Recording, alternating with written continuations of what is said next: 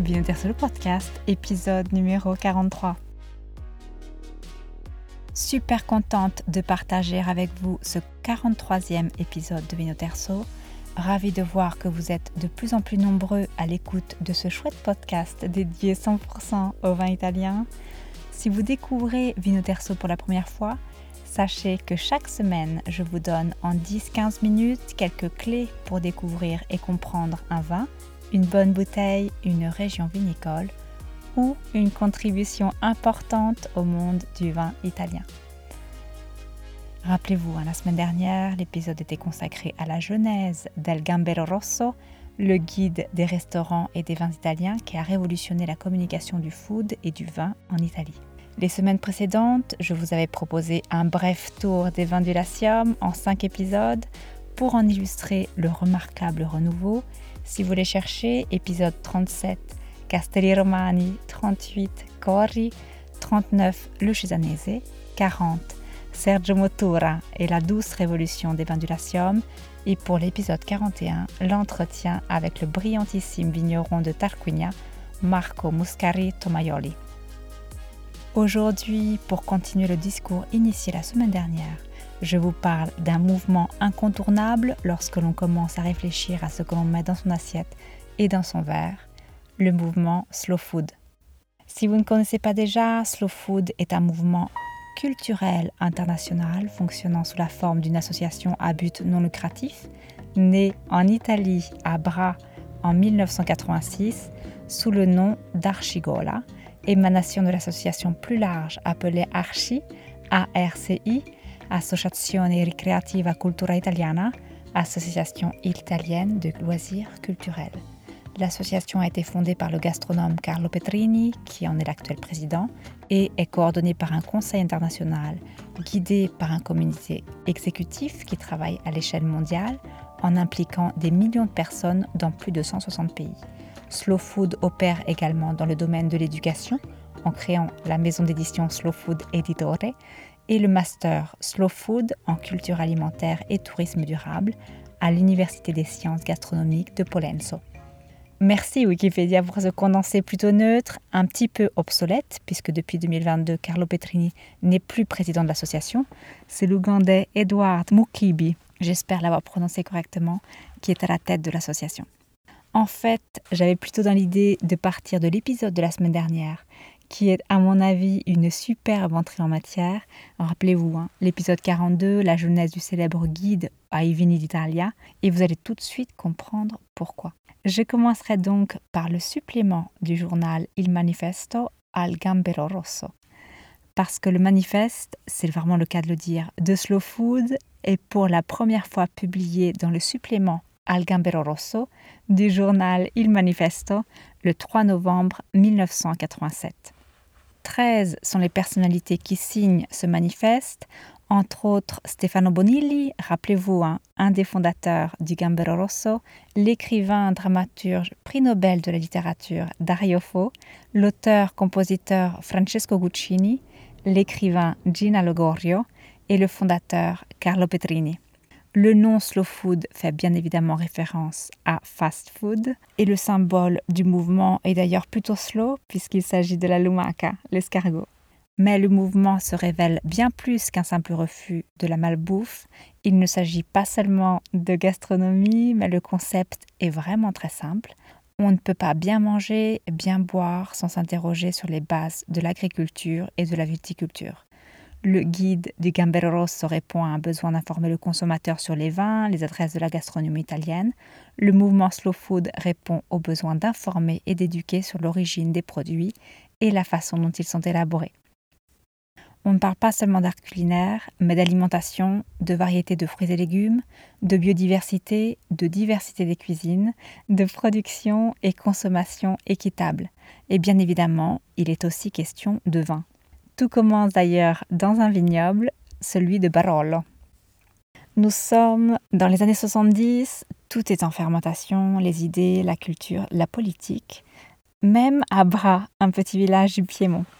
En marge de leur activité associative et sociale, Carlo Petrini et un petit groupe d'amis ont pris l'habitude de se réunir dans les maisons vinicoles. On y parle de littérature, d'actualité, de politique, avec l'ambition de construire une alternative à la gauche en Italie, du futur du patrimoine viticole piémontais et les longues discussions se, terminent inévitablement par l'ouverture de quelques bonnes bouteilles et par le partage d'un bon repas.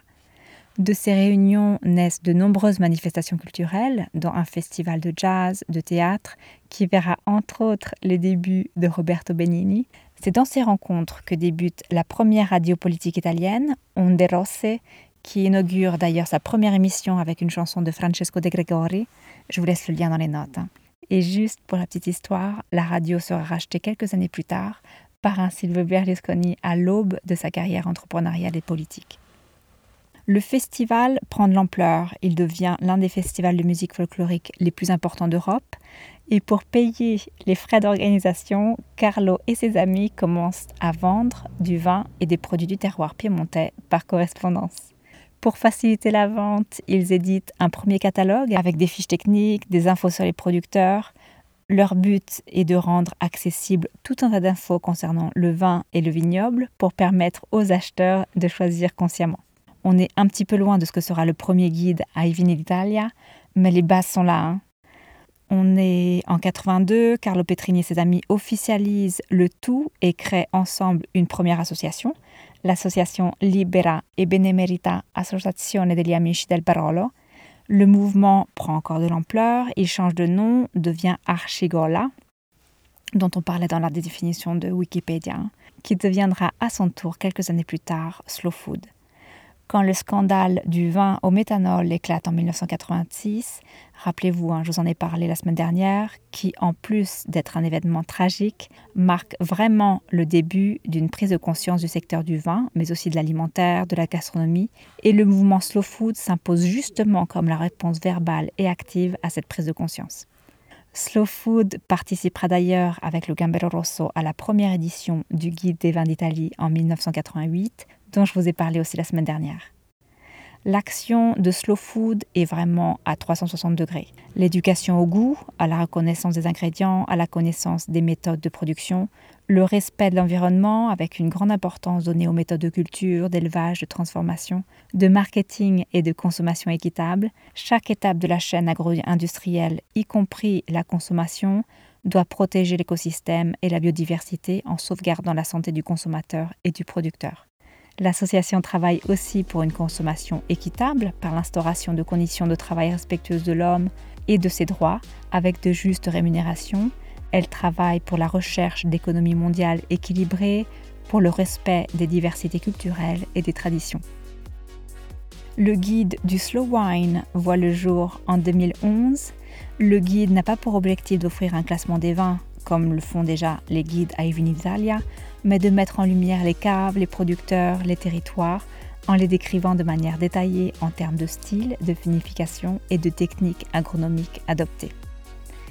Pour conclure, Slow Food est actif pratiquement partout dans le monde. Si vous voulez en savoir plus sur les actions menées dans votre région, vous pouvez consulter les sites locaux qui sont nombreux, slowfood.fr, slowfood.ch, slowfood.ca.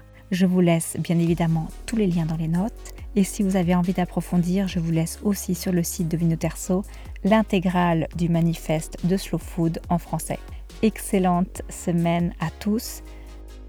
Euh, cos'è la gastronomia? Pour conclure un extrait d'un discours de 2013 de Carlo Petrini. Je vous laisse le lien dans les notes pour l'intégralité. So che questo è una, un approccio che eh, mi tocca sempre fare perché vedete nell'immaginario collettivo la gastronomia è quella che ormai sì, in qualsiasi televisione del mondo a qualsiasi ora del giorno e della notte si vede quando si, si, accendono queste televisioni, qualcuno con la padella che parla, che parla, che parla. Poi adesso, oppure, oppure una serie di persone che dall'alto della loro sapienza concedono stelle, cappelli, valutazioni a questo o quel ristorante, cantina, prodotto Tutta questa cosa qui è una parte della gastronomia, una parte importante, però diciamo che può essere il 10-15%. Aggiungo che se fosse solo quella sarebbe più vicino alla pornografia alimentare, quindi è un limite grossissimo questo di avere una visione della gastronomia solo limitata a questa parte qui. In realtà la gastronomia è una scienza multidisciplinare e complessa questo non lo dice Carlo Petrini, ma lo dice uno dei padri fondatori della gastronomia moderna, che si chiamava Jean-Antelme Briand Savarin, che nel 1825, nel suo testo fondamentale che è La fisiologia del gusto, tra l'altro, visto che qui parliamo di potenza mediatica, 1825, questo signore scrive un libro che ad oggi è uno dei 20 libri più letti nella storia dell'umanità. Cioè in quei venti c'è la Sacra Bibbia, i Vangeli, eccetera, la fisiologia del gusto. Bene, la meditazione terza, cos'è la filosofia, cos'è la gastronomia? Brian Savarin diceva la gastronomia è tutto ciò che riguarda l'uomo in quanto si nutre. Quindi la gastronomia è fisica chimica, perché quando uso il fuoco e taglio gli alimenti realizza un processo fisico-chimico. La gastronomia è biologia, è genetica, è agricoltura, è zootecnia, è conoscenza delle piante e, del, e, della, e degli aromi che queste piante, piante riescono a dare. Se poi passiamo all'aspetto umanistico, la gastronomia è storia, è antropologia, è economia e nel 1825 Brian Savarin diceva che la gastronomia è economia politica. Pensate. Questa visione olistica della gastronomia è l'oggetto del contendere di Slow Food. Faccio questa premessa, se no poi dopo non ci capiamo, ecco. Anche perché molte volte il nostro movimento è intercettato come un movimento di, come dire, piacevoli beoni, cioè la figura del gastronomo, che poi de- devo dire, poi a me non è che dispiace, eh.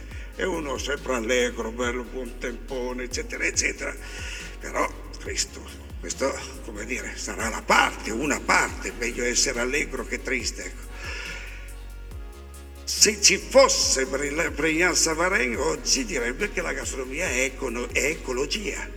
Non poteva dirlo nel 1825 perché la distruzione sistematica delle risorse del pianeta, va bene, genera una sofferenza in campo alimentare, quindi un gastronomo, gastronomo che non è ecologista è uno stupido in questo momento storico.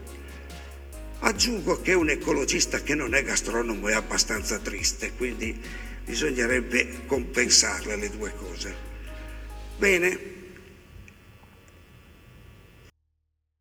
Slow Food, e arrivo alla seconda parte, nasce 25 anni fa attraverso l'esigenza di approfondire queste tematiche di visione olistica della gastronomia e nasce dentro, dentro diciamo così, uno spazio ristretto che è quella parte del mondo che è sazia, è sazia.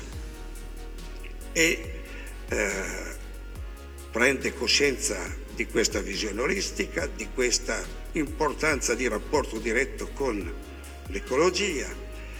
Si sviluppa prima in Italia con una rete di, di, di comitati che noi chiamiamo le condotte locali, una rete un, in forma associativa.